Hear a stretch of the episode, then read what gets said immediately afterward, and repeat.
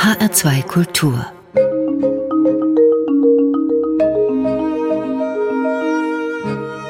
Doppelkopf mein Name ist Thomas Plaul und ich begrüße heute in der Sendung Amanda Lasker Berlin. Herzlich willkommen bei uns im Doppelkopf.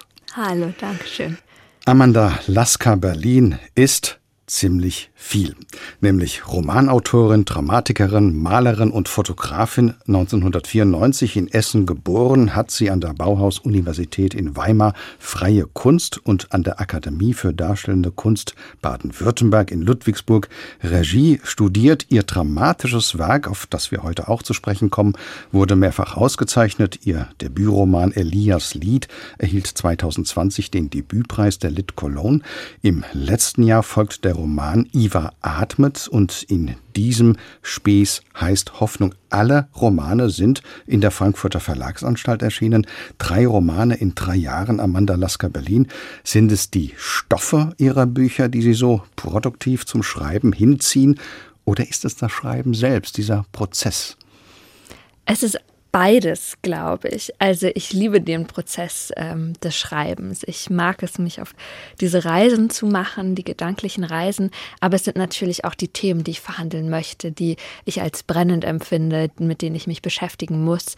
Es ist beides. Und es ist beides ein großes Auspowern und ein intensives Denken. Und dann brauche ich auch zwischendurch Pausen nach dem Schreiben. Es ist nicht so, dass sie sich verpuppen sozusagen. Nein, es ist mehr wie so ein Bürojob tatsächlich. ich mache das vormittags bis nachmittags und nachmittags überarbeite ich oder mache Papierkram. Und dann gibt es natürlich aber auch Phasen, so wie jetzt gerade, in denen ich irgendwie sehr viel aufsauge und Recherchen mache und mich ins Leben werfe und schaue, was gerade so los ist, damit auch ein neuer Stoff sich ergeben kann. Auf Stimmungen und Inspirationen komme ich gleich zu sprechen. Vielleicht aber schon jetzt, wenn wir über Ihren neuen Roman Space heißt Hoffnung reden. Welche Geschichte, oder man müsste genauer sagen Geschichten, erzählen Sie in diesem Buch?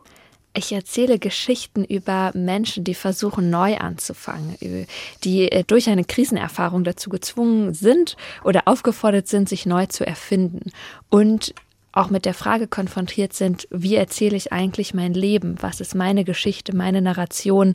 Und wie sieht man sich selbst. Und das sind vier Menschen, die sehr unterschiedliche Wege eingeschlagen haben, aber die verbindet, dass es so, wie es gerade ist, nicht weitergeht.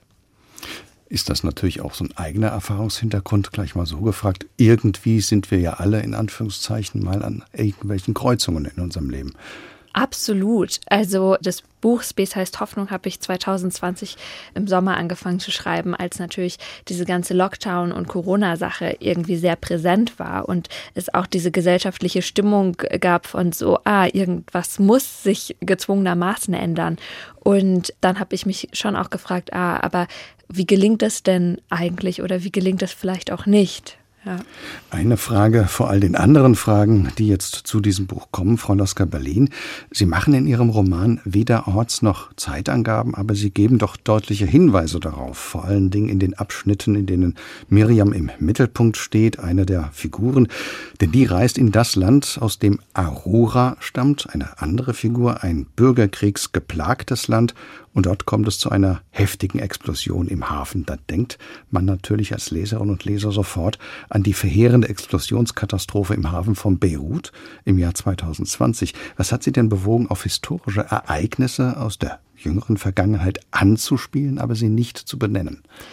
Es ging mir darum, diese Explosion, die ist natürlich orientiert an der in Beirut, als Bild zu benutzen und zu überlegen, was bedeutet das, welche Auswirkungen hat das, ohne dass man in eine Situation kommt zu sagen, das ist jetzt ein Buch über den Libanon, so ist dieser Bürgerkrieg entstanden oder diese Spannung und so weiter, sondern zu schauen, was bedeutet das, also Miriam kommt ja als Journalistin dahin und will darüber berichten und wird dann auch in diese Explosion mit eingeschlossen und wird Teil davon. Also es geht mehr um die Dynamik. Was bedeutet das, wenn alles aus den Fugen gerät? Was bedeutet es, wenn man eine Erzählung oder eine Erfahrung über ein Land, über Menschen, über sich selbst hat, die explodiert. Und deswegen wollte ich dieses Bild so gerne in diesem Roman benutzen, weil auch die anderen Figuren mit einer Explosion konfrontiert sind. So. Im ja. übertragenen Sinne. Ja. Es geht also natürlich nicht um diese historischen Konstellationen mhm. im Libanon, Beirut, aber natürlich für die Leserinnen und Leser sind sie auch erkennbar, was ja auch nicht schlimm ist, aber es bleibt nicht da verhaftet. Jetzt bleiben wir mal bei dieser Miriam, der Journalistin, die eben in Beirut ich nenne das jetzt Beirut, diese wieder aufflammenden Revolutionsbewegungen erlebt und darüber berichten soll und will. Und als Miriam mitbekommt, dass es ihrer Lebensgefährtin Aurora schlecht geht und es auch zwischen den beiden angespannter wird, in dieser Situation entschließt sich Miriam, die wichtige Reportage sausen zu lassen und nach Deutschland zurückzukehren. Da gibt es diesen bemerkenswerten Satz, als nämlich Miriams Fotografenkollege Bela, der unbedingt bleiben will, weil er hier die große Story wittert, als Bela Miriam also vorwirft, dass sie wegen nichts mhm. abreisen würde. Da entgegnet Miriam, ja, wegen nichts. Aber in diesem Nichts, Frau Lasker-Berlin, da liegt ja irgendwie alles. Absolut, weil es für Miriam wichtig ist, weil sie sagt, meine Priorität ist jetzt auch, mich um die Person zu kümmern, die mir wichtig ist. Und auch wenn Ahura vielleicht dann mit einem Problem konfrontiert ist, was nicht so offensichtlich ist wie ein Regierungsumsturz, wie eine Explosion, eine Stadt in Trümmern, sondern ihre Biografien in Trümmern sieht, sagt Mirjam, ja, das ist nicht so offensichtlich, aber mir ist das wichtig. Und das ist vielleicht auch das, was der Roman irgendwie macht, zu zeigen, was den einzelnen Figuren eigentlich wichtig ist. Da kehrt Miriam also zu Aurora zurück und in Rückblenden lernen wir, dass Aurora als Kind mit ihren Eltern aus dem Libanon nach Deutschland geflohen ist. Ich übersetze das jetzt einfach mal, wo sie früh eben Diskriminierung erfahren und später als streitbare Jungpolitikerin eine große Zukunft vor sich hat. Doch eine vermeintlich radikale Äußerung auf dem Herbstfest der Parteijugend droht dann ihre Karriere früh zu beenden. Sie stürzt in einer Depression. Das überrascht beim Lesen ein wenig wegen eines Satzes, den sie unbedacht rausgehauen hat, den man übrigens nie erfährt mhm. im Roman. Das ist sehr interessant und auch clever gemacht. Fällt sie praktisch aus ihrem Leben und aus ihren Lebensplanungen heraus. Wovor hat Aurora eigentlich solche Angst? Ahura hat, glaube ich, auch die berechtigte Angst, immer auf diesen Einsatz festgenagelt zu werden, dass alle Bestrebungen die sie machen wird und dass alle Karriereschritte, die sie noch erreichen wird, gebrochen werden können durch einen Fehler. Und das ist natürlich ein Problem, was viele Frauen haben, die in der Politik sind oder in anderen wichtigen höheren Positionen, dass sie auf Fehler so festgenagelt werden. Und ich glaube, diese Angst, die sich natürlich auch in Achuras Kopf entspinnt, ist auch nicht unbegründet. Also es kann diese Vision, die sie da hat, oder auch manchmal stellt sie sich vor, wie sie in Interviews darauf festgenagelt wird und so weiter, das ist auch nicht unrealistisch, dass ihr das passieren würde. Und Ahura, die eine Figur ist, die schon viel gekämpft hat und so viel geschafft hat, fragt sich dann auch, wem möchte ich was beweisen? Möchte ich mir was beweisen oder also weil sie merkt, ich bin ein Mensch, der sich gerne für andere einsetzt und bessere Bedingungen schaffen möchte und sich überlegt, in welchem Bereich ist das eigentlich für mich als Mensch gerade sinnvoll zu tun. Das ist ja eine schöne Szene, die Sie gerade da anreißen. Aurora imaginiert sich so in zehn Jahren, glaube ich, heißt es, dann sieht sie sich in einer Talkshow. Sie ist vielleicht schon Ministerpräsidentin oder Parteivorsitzende. Und diese Szene ist wirklich sehr interessant, weil der Moderator der Sendung, der wiederholt ja, und impertinent konfrontiert er sie mit diesem Satz von vor zehn Jahren. Das ist sehr schön, wie sie das schreiben. Da merkt man, glaube ich, auch ein bisschen die Dramatikerin Amanda Lasker Berlin, wie das aufgebaut ist. Jetzt sagen Sie, für Frauen nochmal, ist das ein stärkeres Problem? Das kennt man ja auch von Männern, das kennt man allgemein, dass so lange, ich sag mal, gegraben wird, bis man etwas Verdächtiges oder Negatives findet. Und das wird dann, auch wenn es schon jahrelang her ist, Aurora hat sich mehrfach entschuldigt, ja, auch in ihrer Imagination, das zählt alles nicht. Mhm. Also es geht gar nicht um die Sache selbst, es geht um die Empörung und den Aufreger. Ja, also ich glaube schon, dass das Männer natürlich auch trifft, Frauen, aber glaube ich auch noch mal härter, weil da schon oft noch Frauen vorgeworfen wird, weniger kompetent oder leistungsstark oder so zu sein. Also man hat das ja auch im letzten Wahlkampf gesehen vor der Bundestagwahl, dass natürlich Annalena Baerbock Fehler gemacht hat, aber es wurde schon auch anders damit umgegangen als vielleicht mit anderen Fehlern, würde ich jetzt mal so behaupten. Man sieht es auch gerade beim Nobelpreis Annie Ernaux, die eine großartige Schriftstellerin ist und da wird jetzt auch gegraben, bis man was findet und bei den ganzen anderen männlichen Nobelpreisträgern, sei es in Chemie und so weiter, was wird da über deren politische Haltung gesprochen? Gar nicht. Über die weiß man nichts. So und ich glaube, da gibt es schon Unterschiede. Bei Anne Ernaux ist es ja so, dass man mehr über diese Geschichte, diese Antisemitismusvorwurf ja. liest, als eigentlich über ihre Bücher. Das ist ja eine merkwürdige Verrückung, die natürlich auch mit den Medien zu tun hat. Und Medien stehen ja auch im Mittelpunkt ihres Romans, denn die dritte Figur, dieser Paul, das ist ein junger, erfolgreicher, beliebter Journalist, bis er eben eines Tages einer zum Teil erfundenen Reportage überführt wird. Paul flieht. Ja, vor was eigentlich?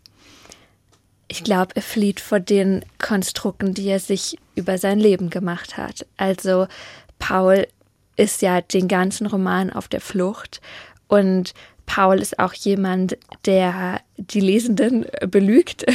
Man geht ihm auf den Leim und ich glaube, er geht sich auch selbst auf den Leim. Also, und als er dann vielleicht auch merkt, dass das nicht so wirklich funktioniert, da bricht es dann auch noch auseinander. Und er muss sich fragen, was bleibt eigentlich von mir übrig, wenn ich mich der wirklichen Wirklichkeit stelle und nicht nur meinen Phantasmen vielleicht. Ja. Ich hatte den Eindruck, er flieht auch ein bisschen vor der Frage, aber das liegt ja darin, was eigentlich journalistische Ethik bedeutet. Mhm. Also ganz konkret auch für ihn als Journalist. Ja, er macht es sich ja auch sehr gerne sehr leicht. Also er nimmt ja immer Sachen viel lieber an. Also man merkt es ja auch in verschiedenen Szenen, zum Beispiel als er Miriam als Studentin kennenlernt. Also macht er sich ein Bild von ihr, wie sie aufgewachsen ist und was sie für einen Hintergrund hat, der komplett falsch ist. Aber er greift so gern auf Klischees zu, weil es ihm bequemer ist, als wirklich zuzuhören. Und da unterscheiden sich Mirjam und Paul ja auch massiv.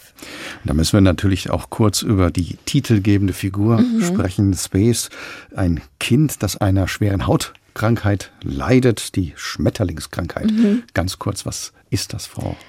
Genau, das ist eine Krankheit, in der die Hautpartikel nicht wirklich, also oder gar nicht aneinander haften und der Körper auch viel zu viel Haut produziert. Das ist ein Gendefekt und es gibt Therapiemöglichkeiten, weil meistens ist diese Krankheit tödlich.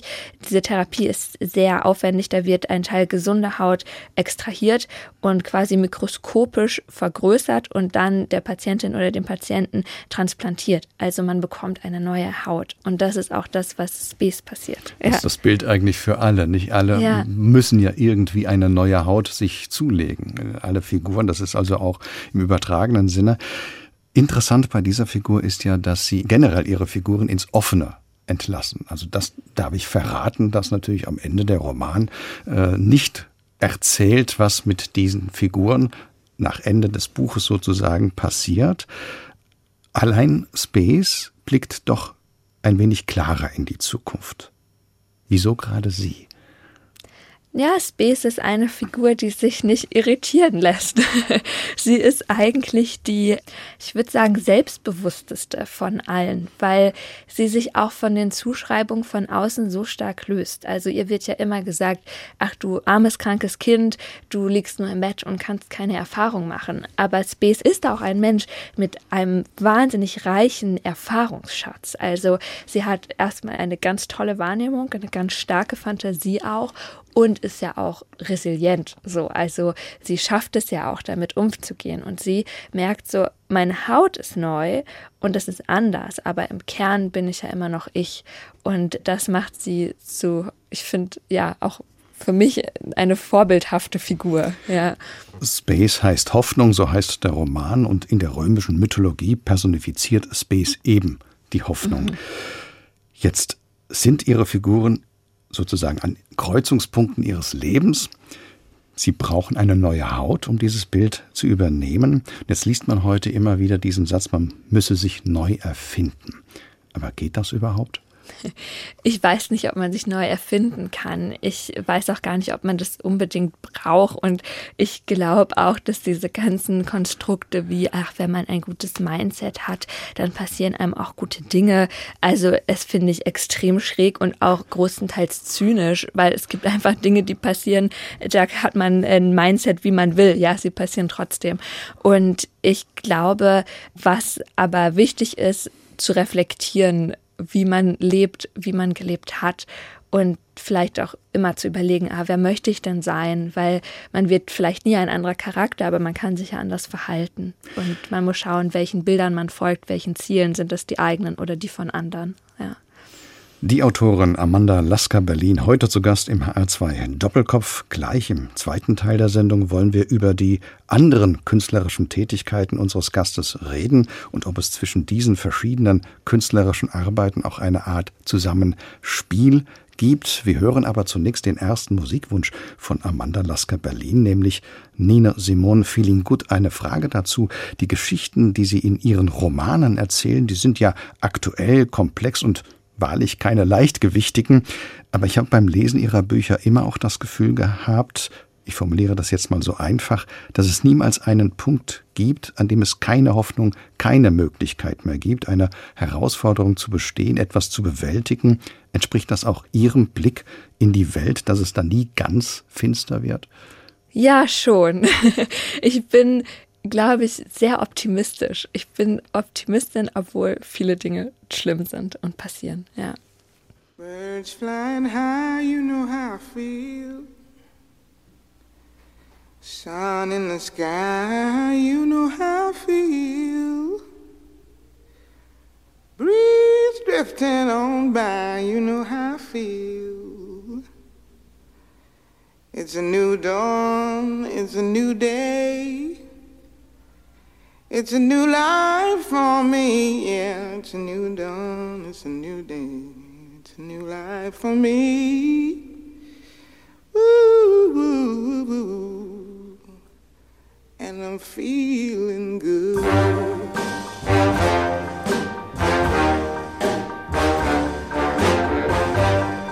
Fish in the sea,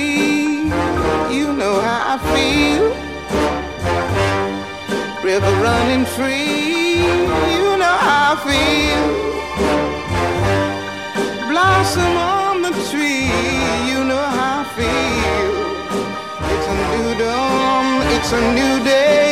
It's a new life for me. And I'm feeling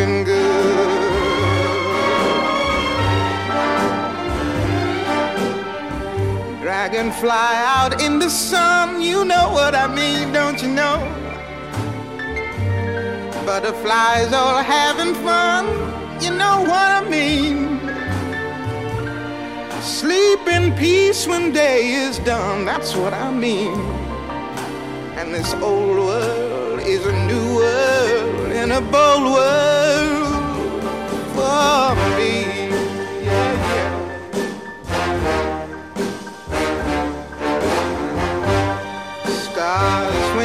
When you know how I feel. Scent of the pine, you know how I feel. Oh, freedom is mine, and I know how I feel. It's a new dawn, it's a new day, it's a new life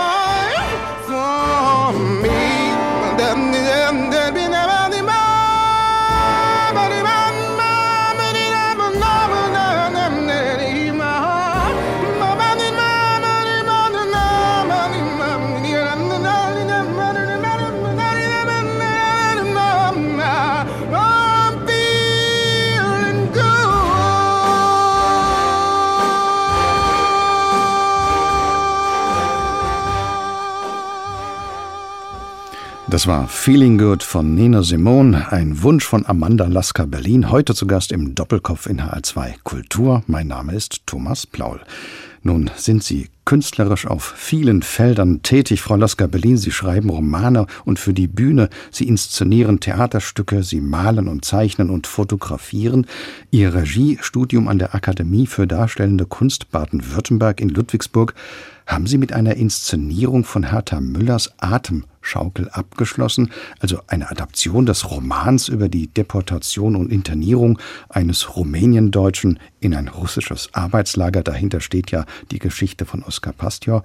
Romane und Theater, wo sind da für Sie die Schnittstellen? Ich glaube, die wichtigste Schnittstelle ist einfach, dass es um sinnliches Erzählen geht. Und es geht im Theater genauso toll wie im Roman ich schreibe oder arbeite dann natürlich anders, ob ich jetzt einen dramatischen Text schreibe oder einen Prosatext oder ob man inszeniert. Das sind natürlich andere Werkzeuge. Aber im Zentrum steht immer die Frage, wie kann man etwas erlebbar machen, was komplex ist und wie kann man die Sinne der Rezipierenden ansprechen und ganzheitlich erzählen.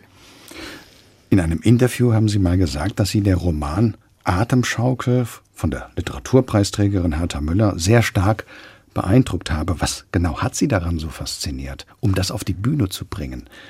Ich habe den Roman mit 15 das erste Mal gelesen. Da hat Hertha Müller gerade den Nobelpreis bekommen und ich habe das alles noch nicht richtig verstanden, was da historisch los ist. Aber ich habe dieses Gefühl verstanden und ich hatte den Eindruck, ich konnte daraus lernen, wie man überleben kann. Und das in einer Art und Weise, die ich vorher und auch seitdem nie wieder so gelesen habe. Und dieser eine Satz in Hertha Müllers Atemschaukel, ich weiß, du kommst wieder, hat sich in mich eingeschrieben und ich glaube, das ist so ein Satz, der wirklich Überleben ja auch ähm, möglich macht. So, dass jemand an einen glaubt, dass man wiederkommt und dass diese Deportation auch nicht für immer dauert.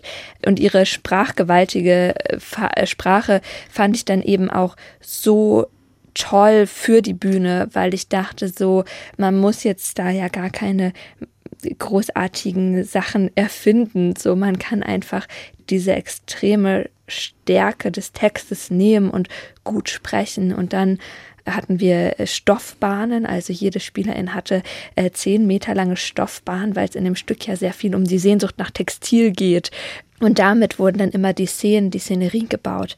Und das war eine sehr schöne Arbeit. Also ich habe da sehr gerne mit einem ganz tollen Team dran gearbeitet. Ja. Es ist ja auch geradezu eine, so wie Sie das erzählen, eine Versinnlichung der Sprache. Ja, ja, absolut. Und Hertha Müller lässt auch sehr toll in diesem Werk zu, dass es nicht immer diese Rationalität braucht und dass die auch sehr schnell an ihr Ende kommt, wenn man in existenziell bedrohlichen Situationen ist. Und dann ist es toll, dass dieser Leo Auberg, der Protagonist, eben einen Hungerengel zur Seite gestellt bekommt und dass es diese Schaufelnbewegung gibt, die Herzschaufel und dass alles diese Vorgänge sich mit dem Körper und, und so verbinden. Und das ist ja eine Erfahrungswelt, die ich ja äh, zum Glück nie hatte oder hoffentlich auch nicht haben werde, aber die ich durch das Lesen nachvollziehen kann. Ihre eigenen Theaterstücke sind mehrfach ausgezeichnet worden. Ihr letztes Stück Ich Wunderwerk und How Much I Love Disturbing Content wurde mit dem Preis der Autoren Theatertage prämiert und 2021 am Deutschen Theater in Berlin uraufgeführt. Auch da nehmen Sie historische Ereignisse wie in Ihrem Roman Space heißt Hoffnung, um vor deren Hintergrund bestimmte Fragen aufzuwerfen. Da geht es unter anderem um die Geiselnahme in Gladbeck, um diesen äh, schrecklichen Vorfall in den USA, der Tod von George Floyd durch einen Polizisten oder in Mexiko, als 2020 ein Demonstrant einen Polizisten in Flammen setzt. Es geht aber gar nicht so sehr um die Gewalt an sich in ihrem Theaterstück, sondern um die Bilder, die von dieser Gewalt angefertigt werden. Genau, es geht um die Auseinandersetzung, was macht diese Zeuginnenschaft aus, die man übernimmt, wenn man sich diese Bilder auf YouTube, im Fernsehen oder sonst wo anschaut. Also es ist eine Auseinandersetzung mit der Frage, wer bin ich als betrachtende Person, und wie verbinden sich diese Bilder? Wie mündig kann man eigentlich damit umgehen und wo findet es auch im Privaten statt? Also das Stück thematisiert ja auch was ist Umgang eigentlich mit Medien und mit Bildern und mit dieser Zeugenschaft, die man ja übernehmen muss, ob man will oder nicht, also in die man auch reingerät. Sie sind 1994 in Essen geboren, aber Sie sind in Gladbeck aufgewachsen. Mhm. Also geboren sind Sie sechs Jahre nach dieser Geiselnahme, die von Gladbeck dann ausging. Durch die Medien haben sich ja Bilder eingebrannt in ein kollektives Gedächtnis. Jetzt greifen Sie dieses Motiv, dieses Thema auf in einem Theaterstück. Haben Sie das in Gladbeck, ich möchte es mal so formulieren, gespürt, dass es dort eben ja gar nicht vergessen werden kann? Ein Stück weit. Also es war natürlich ab und zu Thema bei Familienfeiern oder so oder wenn gerade der Prozess um diesen Rösner irgendwie stattgefunden hat. Aber als Kind war mir das nicht bewusst und mein Kindergarten war auch in der Nähe. Also ich kannte diesen Ort oder kenne diesen Ort einfach sehr, sehr gut und für mich ist der voller Geschichten und voller Erinnerungen, die natürlich ganz andere Erinnerungen sind als diese medialen Bilder. Und dieses Stück habe ich dann geschrieben, als ich dieses Video vom Mord an George Floyd gesehen habe und schockiert darüber war und dann dachte, ah, sowas ist möglich, weil jetzt alle eine Handykamera haben und damit rumlaufen, bis mir dann eingefallen ist, na ja, aber sowas gab es ja auch schon öfter. Und dann bin ich eben auf dieses Gladbeck-Thema gekommen und habe mich dann gefragt, wie ist denn diese Diskrepanz zwischen persönlichen Erinnern und diesen Aufzeichnungen auch? Und für mich ist es dann auch ein ganz interessantes Zurückkehren an diesen Ort gewesen und zu sagen, okay, ich fülle das jetzt mit fiktiven Geschichten, mit zum Teil auch Erinnerungen und äh, schaue, wie so ein Ort sich das auch merkt. Und ja, das ist irgendwie so der Weg zu diesem Stück gewesen.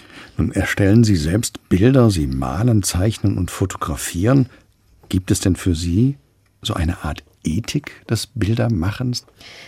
Ich arbeite ja nicht journalistisch. Das ist ja nochmal was anderes. Ich arbeite ja immer mit fiktiven Geschichten, aber natürlich gibt es da auch die Frage, über wen rede ich wie. Also für mich war jetzt auch bei Space heißt Hoffnung extrem wichtig zu sagen, das ist in der dritten Person geschrieben. Also ich sage nie, ich wäre Ahura, sondern ich bin als Schreibende jemand, die sich Ahura von nah anschaut und sie beobachtet, als würde ich eine Kamera haben, die ihr folgt.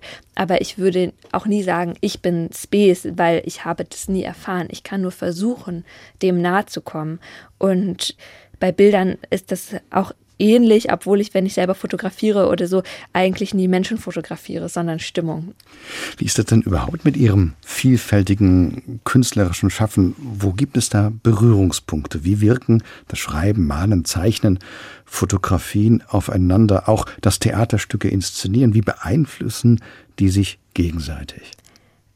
Ja, sie beeinflussen sich ständig. Also das eine kann eigentlich nicht ohne das andere. Also wenn ich zum Beispiel einen Roman schreibe, dann mache ich erstmal Skizzen, Zeichnungen, stelle irgendwie Aquarellbilder her, in denen die Stimmung irgendwie klarer wird. Oder ich mache Streifzüge und fotografiere irgendwie Orte und muss mir das ja auch sinnlich aneignen. Und wenn man dann Theater macht, da kommt ja alles nochmal ganz anders in einen Raum, kommt in Kontakt mit anderen Menschen, in Dialog und Kommunikation Kommunikation und da entstehen dann wieder neue Gedanken draus und dann muss ich wieder in den Rückzug und dann schreibe ich wieder einen Text. Also es bedingt sich alles gegenseitig. Ich bin keine Künstlerin, die nur eine Sache machen könnte. Nun hat ja jede Kunstform eine eigene Formensprache. Erkennen Sie an Ihren eigenen Werken Ähnlichkeiten, vielleicht gar Typisches, auch hinsichtlich dem, was Sie künstlerisch wollen? Ich weiß gar nicht, was ich künstlerisch will. ähm, ich arbeite einfach. Ich möchte ja so viel nachdenken über Themen und ich möchte mich auseinandersetzen können. Und da sind mir meine künstlerischen Arbeiten einfach Stützen. Also Figuren zu erforschen ist für mich eine Stütze, die Gegenwart zu bewältigen und ist ein Werkzeug auf diese Art und Weise. Zum Beispiel in Ihrem letzten Roman, ich beharre ein wenig darauf, ja. Eva atmet, da geht es unter anderem auch um die Geschichte, die deutsche Kolonialgeschichte in Deutsch-Südwest, also dem heutigen Namibia, Deutsch-Südwestafrika. Das ist ja aber auch Interesse geleitet. Nicht? Da mhm. wollen Sie, das merkt man diesem Roman ja auch an, wirklich auch verstehen, was ist da eigentlich passiert und vor allen Dingen, wie gehen wir mit historischer Schuld um? Genau, es ist ja wirklich die Frage bei Eva Atmet, wie wirkt sich die Täterinnenschaft von vorgegangenen Generationen auf unsere oder meine Generation jetzt auf? Also wie viel tragen wir da noch mit uns? Wie viel ist auch verschüttet? Weil der Völkermord an den Herero und Nama ist ja gar nicht so bekannt dafür, dass er so schockierend ist und ähm, von Deutschen verübt wurde noch vor dem Dritten Reich. Also und natürlich das auch alles ineinander greift historisch. Und da war schon meine Motivation zu erforschen, was das macht, wie Generationen aufeinander wirken, was wir uns mitgeben, was uns weitergegeben wurde. Und ich würde mich schon als eine Forscherin begreifen, eine, die sinnlich Themen erforscht und Kontexte ergründet. Die Schriftstellerin und Künstlerin Amanda Lasker Berlin heute am Doppelkopftisch in HR2 Kultur und unser Gast hat sich als zweiten Musiktitel ein Stück von Agnes Obel gewünscht, einer Künstlerin, die ja auch sehr eigene Wege in ihrer Musik geht und mit ihren Texten. Es ist ja auch eine Textkünstlerin. Ja, das sind tolle Texte bei ihr. Also ich höre sie sehr gerne und mir geht ja immer so viel auf bei dieser Musik dann wird uns das vielleicht auch jetzt passieren. Wir hören Agnes Obel, It's Happening Again.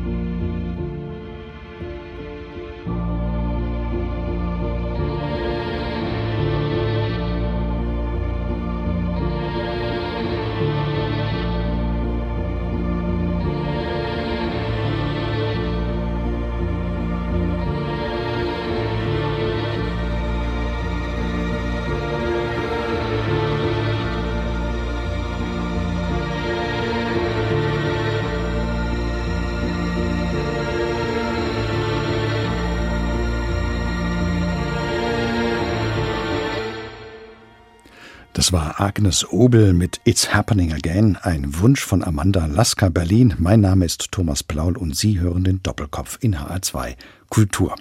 In Essen geboren, in Gladbeck aufgewachsen, in Weimar und Ludwigsburg studiert und nun wohnen Sie hier in Frankfurt am Main, Amanda Lasker Berlin. Ich habe mal gelesen, dass Sie gerne Stadtspaziergänge unternehmen. Wie sehen und wie empfinden Sie Frankfurt, wenn Sie durch die Stadt flanieren? Ich finde Frankfurt für mich als Wohnort erstmal irgendwie ideal und genau weil Frankfurt eben so unterschiedliche Orte hat, so eine diverse Bevölkerung, so viele Gegensätze auch, manchmal auch natürlich zu harte Gegensätze und das muss man ja auch, glaube ich, kritisch betrachten, wie das hier gerade noch mehr auseinanderdriftet. Aber es ist auf jeden Fall eine sehr anregungsreiche Stadt, was sehr schön ist. Frankfurt wird ja gerne als liberale Stadt bezeichnet und die Stadt und die Menschen nehmen das auch für sich in Anspruch. Nun gibt es ja derzeit viele gesellschaftliche Themen, die genau das benötigen. Liberalität, Offenheit, Toleranz, Respekt, gerade Menschen gegenüber, die immer noch marginalisiert werden. Die junge Ahura in ihrem Roman Space heißt Hoffnung, das ist ja eine Frau, mit Migrationshintergrund, wir hatten darüber geredet, die Diskriminierung erlebt hat und erlebt. Und Sie beschäftigen sich mit diesen Fragen auch in Ihrer Kunst, in Ihrer Literatur, in den anderen Büchern. Sie erleben Frankfurter aber gut aufgestellt, was diese Fragen anbetrifft. Ja, ich, also zumindest soweit ich das aus meiner queeren Perspektive bewerten kann. Ich finde, es gibt hier tolle Institutionen und es gibt gute Unterstützung und es gibt viel auch Aufklärungsarbeit, die gemacht wird. Also zum Beispiel an der Schillerschule gibt es das Queer-Kollektiv, was ich äh, ganz toll finde. So und es gibt das Kurs 41, ein Jugendzentrum ist, was queere Menschen unterstützt und es gibt da hier schon tolle Angebote und ich wünsche mir einfach, dass die es auch leichter haben und weniger angegriffen werden. Ja. Sie selbst sind mit einer Frau verheiratet, was in Teilen unserer Gesellschaft immer noch mit Irritation wahrgenommen oder gar abgelehnt wird. Amanda Lasker Berlin. Warum tun sich Ihrer Meinung nach Menschen eigentlich so schwer mit all dem, was nicht einer Norm oder einer Gewohnheit oder einer Konvention entspricht? Was wirkt denn da? Sind das Ängste oder was fällt Ihnen da ein? Ich weiß nicht, warum das so ist. Ich verstehe es ehrlich gesagt nicht.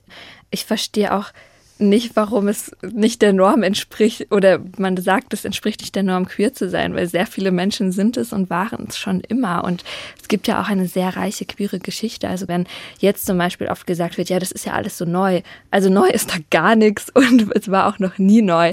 Und ich glaube, der Blick kann sich auch einfach ändern, wenn man mehr dieser Geschichten erzählt, die die Vielfalt und die Normalität der Vielfalt zeigt. Und ich habe da auch manchmal immer so keine Lust, dass das dann als so dass es so was Sonderbares oder irgendwie ist, weil ist es nicht. Wenn wir uns jetzt aber die gesellschaftlichen mhm. Themen ansehen, dann fällt ja doch auf, dass hier in der Öffentlichkeit die sehr zum Teil aggressiv mhm. verhandelt werden. Also dieser Diskurs oder Diskussionskultur gerade in Deutschland, zum Teil ist das auch im Ausland so, das ist doch sehr auffällig. Ne? Dieser Rigorismus, da wird nicht miteinander diskutiert, sondern eigentlich gegeneinander. Was hat sich denn in unserer Gesellschaft, in unserem gesellschaftlichen Klima so verändert, auf dass viele Diskussionen so hart geführt werden? Vor allem in den Medien, aber dann natürlich auch in den sozialen Medien.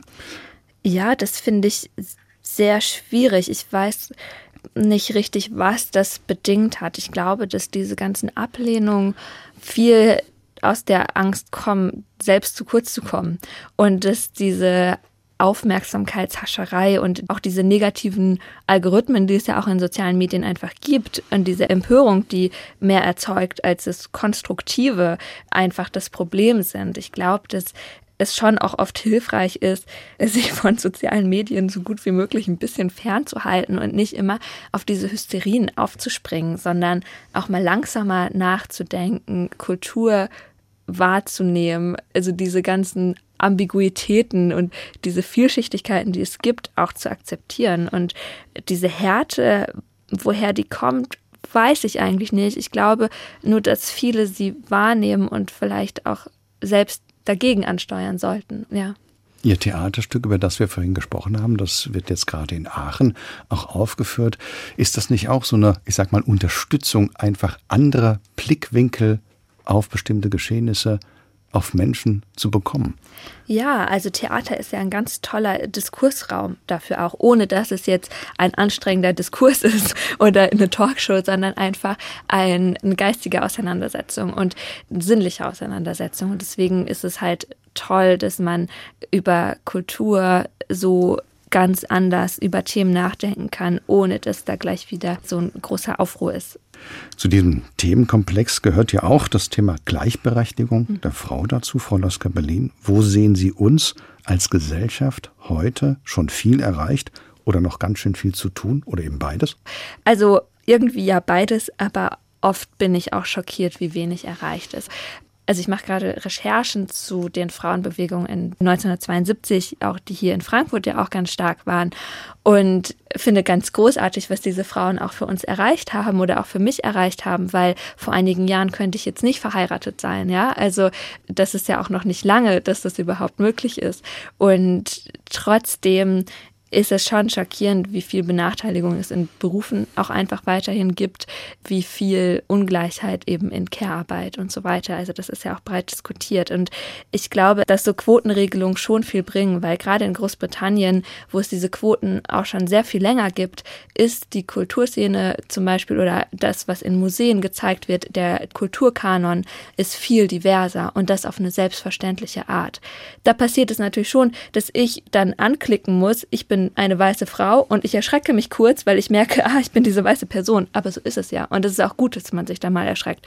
Und dann kann man aber auch ins Museum gehen und da wird ganz normal mit non-binären KünstlerInnen umgegangen. Die hängen da einfach und dann steht da als Pronomen they, ohne dass es ein Problem ist. Und dann sind aus verschiedenen Hintergründen, aus marginalisierten Gruppen Werke von KünstlerInnen zu sehen. Und das bringt ja viel mehr als dieses ganze Gequatsche die ganze Zeit. Und ich würde mir einfach wünschen, dass einfach breiter geschaut wird, wer ist da und wer macht was und dass sich da auch Kulturinstitutionen viel mehr trauen. Vieles ist ja gar nicht neu. Sie haben es ein bisschen angeschnitten. Ja. Feminismus, das gab es schon 1848. Ja. Die Frauen in dieser Revolutionsbewegung, die ja in den Geschichtsbüchern im Grunde ja nur als Fußnote auftauchen, ja. die aber eine ganz starke Bewegung dargestellt haben und viele haben schon diesen feministischen Gedanken mitgetragen. Da gibt es noch so viele Geschichten zu entdecken, zu erzählen. Ja, und da bin ich auch gerade ganz groß auf, auf der Suche über Frauengeschichte noch mehr zu forschen. Also gerade die Frauen auch jetzt aus den, aus den 70er Jahren, die werden ja auch überhaupt nicht erwähnt. Die leben ja auch jetzt und die sind jetzt irgendwie 70 zum Teil und dann wird immer so davon ausgegangen, dass so jetzt Leute, die 70 sind, alle irgendwie so konservative Omas wären, ja, was ja einfach komplett falsch ist. Und da finde ich einfach traurig, wie solche falschen Erzählungen sich so durchgesetzt haben. Bleiben wir mal in der Kunst- und Kulturgeschichte. Da gibt es ja viele Beispiele, wo Frauen, die gesellschaftlich, politisch oder künstlerisch tätig gewesen sind, gar nicht in den Büchern, wie eben schon gesagt, oder im gesellschaftlichen Gedächtnis auftauchen. Eine Ausnahme stellt Clara Wieck bzw. Clara Schumann dar, die bereits zu Lebzeiten auch international Anerkennung als Pianistin und Komponistin erfahren hat und trotzdem hört man noch oft Clara Schumann, die Frau von Robert Schumann und nicht umgekehrt. Robert Schumann, der Mann von Clara Schumann. Gleichberechtigung bzw. Nicht-Gleichberechtigung, das sitzt sehr tief und ist sehr mhm. subtil. Ja, absolut. Und auch eben so Frauen in klassischer Musik oder Komponistinnen sind ja so wenig vertreten, obwohl es so viel gibt. Und da würde ich mir auch mehr Bewusstsein darüber wünschen, andere Werke noch mehr zu spielen und mehr zu zeigen. Ja. Wenn nicht der Wolfgang Amadeus, sondern seine Schwester berühmt bekannt geworden wäre, hätte das, jetzt kommt so eine ganz pathetische Frage, irgendwas mit der Welt gemacht? Also ich weiß nicht, was äh, seine Schwester tatsächlich gemacht hat, aber ich glaube, dass es es auf jeden Fall Komponistinnen und Künstlerinnen immer gab, die so gut waren wie ihre männlichen bekannten Personen, nur sie sind nicht bekannt geworden. Und es gab auch zu Goethes Zeiten Schriftstellerinnen, die genauso großartig waren, aber wir kennen sie nicht. 1878 kam Clara Schumann hier nach Frankfurt am Main. Sie wurde damals an das neu gegründete Dr. Hochs Konservatorium berufen als erste Klavierlehrerin. In Frankfurt ist sie 1896 dann auch gestorben. Eine wunderbare, eine starke Frau, die sich gegen viele Widerstände in ihrem Leben, vor allem auch künstlerischen Leben durchsetzen musste Ist das mit ein Grund, weshalb Sie, Frau Lasker-Berlin, sich als letzten Musikwunsch ein Stück von Clara Schumann gewünscht haben? Zum Teil auch. Ich muss aber sagen, dass ich ihre Musik auch sehr liebe. Also ich habe die schon als Kind sehr gerne gehört und sie hat mich immer begleitet und ich habe dann erst sehr viel später etwas über ihr Leben erfahren und war dann noch begeisterter. Aber ich finde, bei ihr spricht auch die Musik für sich. Musik, wenn Sie arbeiten, in welchen Kunstformen auch immer, hören Sie Musik? Ab und zu, manchmal beim Schreiben, dann immer ein Lied in Dauerschleife, damit ich auch nicht merke, wie die Zeit vergeht. Und es hilft mir auch, mich zu konzentrieren und wach zu bleiben. Meistens habe ich es aber auch still. Also je nachdem, wie gut ich den Text kenne. Am Anfang von einem Romanprojekt höre ich manchmal noch Musik, um in die Stimmung zu kommen. Irgendwann geht es dann gar nicht mehr, weil es mir alles auch zu viel ist und dann auch so beim Überarbeiten dann nochmal. Ja. Können Sie Stimmungen künstlich erzeugen oder nehmen Sie das einfach mit, auch von Ihren Spaziergängen, von den Bildern? Ja. Sie fertigen ja Skizzen an. Ist das dann etwas, was Sie sozusagen inspiriert, um an Ihren Werken zu arbeiten? Ja, ich habe glücklicherweise oft das Gefühl, gar nicht so viel produzieren zu müssen. Es passiert einfach ich weiß nicht, irgendwas explodiert im Kopf und dann entsteht da was. Ich muss mich da meistens nicht so zwingen. Und wenn es nicht geht, dann mache ich es auch nicht. Mit Clara Schumann und ihrem Notturno für Klavier Opus 6 Nummer 2 in einer Einspielung mit der Pianistin Anna Gurari geht der Doppelkopf in HR2 Kultur heute zu Ende. Gast am Doppelkopftisch war Amanda Lasker Berlin. Als Gastgeber verabschiedet sich Thomas Plaul mit dem Hinweis, dass Sie dieses Gespräch ab sofort auch als Podcast auf der Webseite von HR2 Kultur finden können und auch in der ARD Audiothek, dem kostenlosen ARD Angebot gut für Podcasts.